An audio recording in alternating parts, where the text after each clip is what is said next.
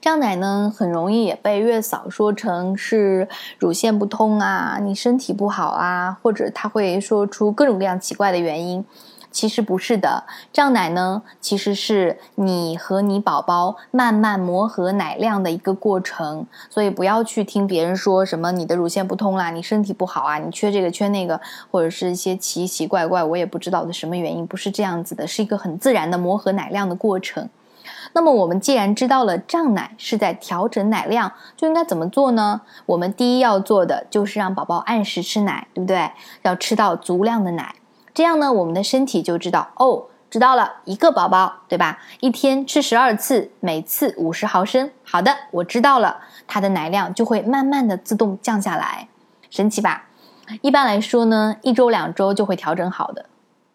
呃，有很多妈妈胀奶很厉害很厉害的，有些妈妈只是轻微的有一点感觉，但是都会知道自己在胀奶。胀奶的时候哦，如果有点厉害的话，你整个乳头都会扁掉。呃 就变成平的，就你找不到乳头了，然后小宝宝会根本含不住乳晕的，也没有办法吸奶。我记得我宝宝那个时候急的急的就会哭，这个时候应该怎么办呢？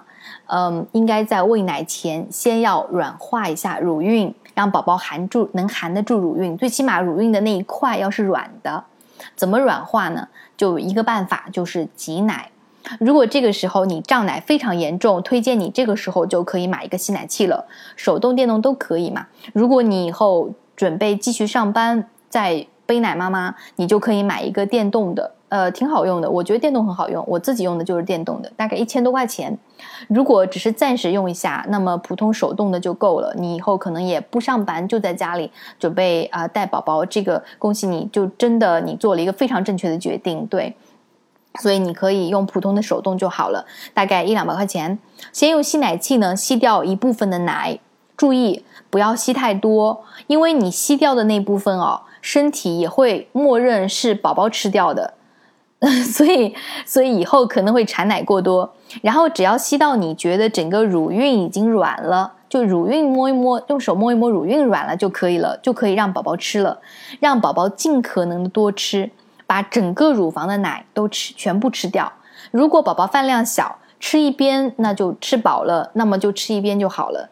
然后一定要完全吃完一边，不能说啊，我先吃吃左边，差不多了。哎呀，右边也好胀奶哦，赶紧把右边也吃掉一点。这样子不行，为什么呢？胀奶很容易引起乳腺炎，因为囤积在乳房里面的奶更容易培养细菌。所以说，我们要把一边排空，然后过段时间再彻底的把另外一边排空，这样子的话就不会有长时间的乳汁淤积。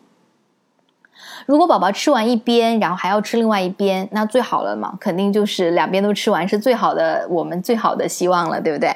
如果吃不完也没关系，吃多少算多少。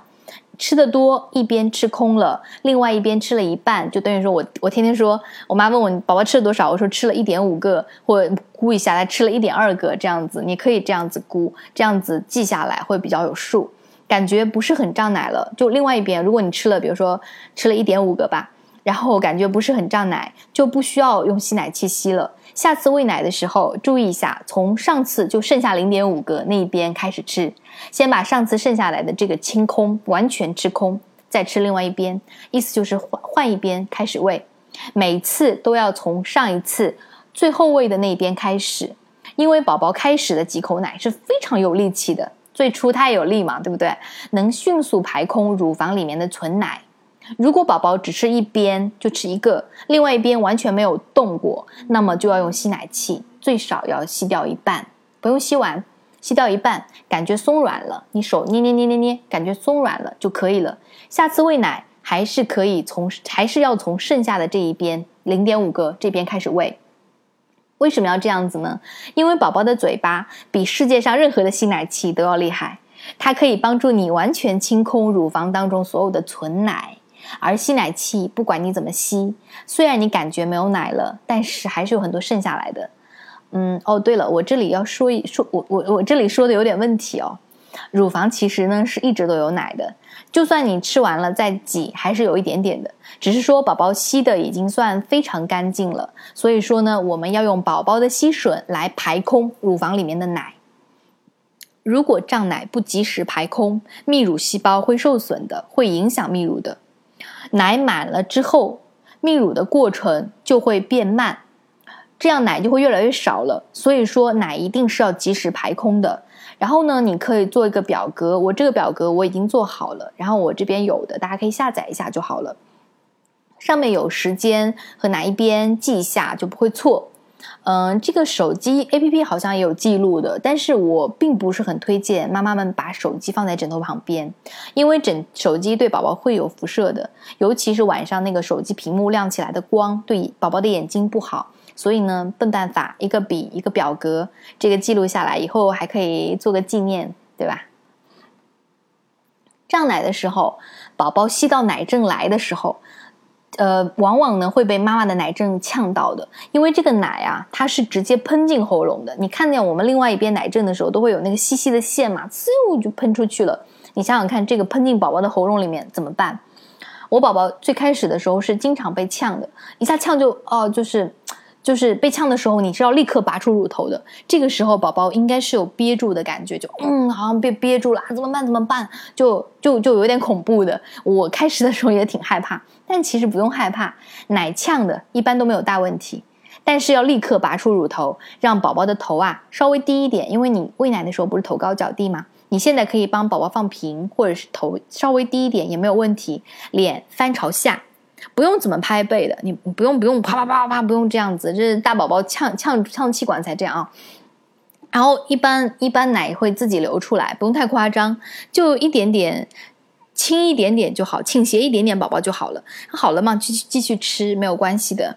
如果宝宝经常会被呛，那就证明你的奶奶很 strong。然后这样子的话呢，就要用剪刀手。剪刀手的时候，就是我们平常拍照很土的那种姿势，耶，就是 V，对不对？食指和中指，就是用没有抱着宝宝的那一边手，用食指和中指做 V 字形压住乳房，是压，不是挤。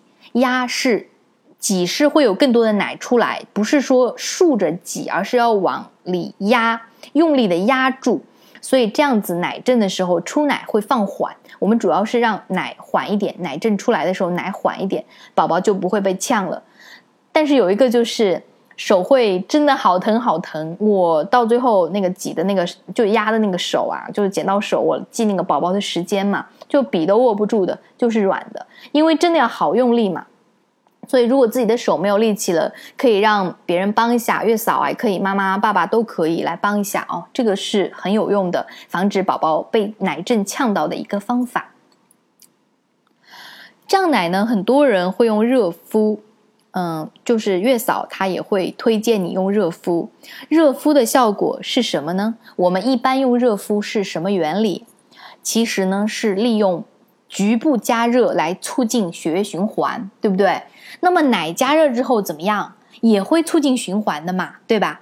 所以说热敷只能让奶流出来或者增加分泌。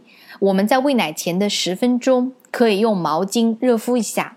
如果你不打算十分钟以后喂奶，千万不要热敷哦，这样子反而会增加泌乳量的。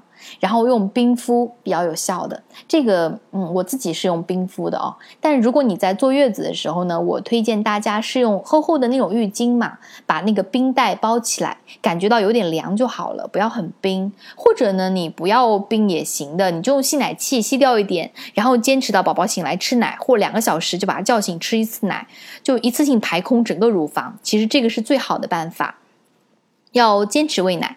白天黑夜每两小时喂一次，再累也请坚持一周，也就是七天的时间左右，一般最晚到十天，奶量就会平衡了。我们的身体会自动产出刚刚好够宝宝吃奶的量，你那个时候就会觉得喂奶没有那么痛苦了。当然呢，宝宝会有很多的时期，比如说厌奶期啊、长牙呀、加辅食啊，然后猛长期啊，等等等等啊，我们喂奶都要有所调整。具体怎么调整呢？我会在下面一节里面仔细的讲。对了，嗯，还有就是，呃，怎么样让妈妈和宝宝都很轻松的无痛断奶，对吧？嗯，好了，这节就说到这里了，谢谢大家，拜拜。